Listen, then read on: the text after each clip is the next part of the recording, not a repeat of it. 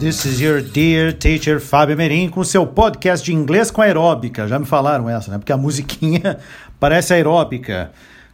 Mas não faz mal. Aeróbica também é legal. Qual o problema fazer aeróbica? E com inglês ainda aprende e mantém a saúde. O que, que eu quero falar hoje? Episódio desse podcast de hoje do Dicas de Inglês é a diferença entre dois verbos que eu tenho visto muita confusão por aí verbo to raise e o verbo to rise. Começando pela sua diferença na escrita, né? To raise, R-A-I-S-E, e rise, R-I-S-E. Qual é a diferença? Eles têm alguma coisa em comum. Ambos significam levantar, mas tem uma diferencinha muito importante. Vamos começar pelo verbo to raise. O verbo to raise é como a gente fala em português, um verbo transitivo direto. Ou seja, ele precisa atuar sobre um objeto. Ou de maneira mais simples, é o verbo que levanta alguma coisa. Por exemplo, se eu quiser falar levantem suas mãos, por favor, eu vou usar este verbo. Raise your hands, please. Raise your hands. Levantem, ergam suas mãos. Então a gente está erguendo, levantando alguma coisa. Um outro exemplo, a inflação eleva os preços. Inflation raises prices. Na negação também, não levante sua voz. Don't raise your voice. Entendido?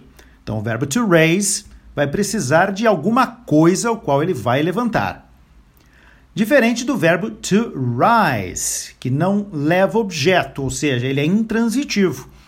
Ele sobrevive por si só nas frases. Por exemplo, o preço daquele smartphone está aumentando.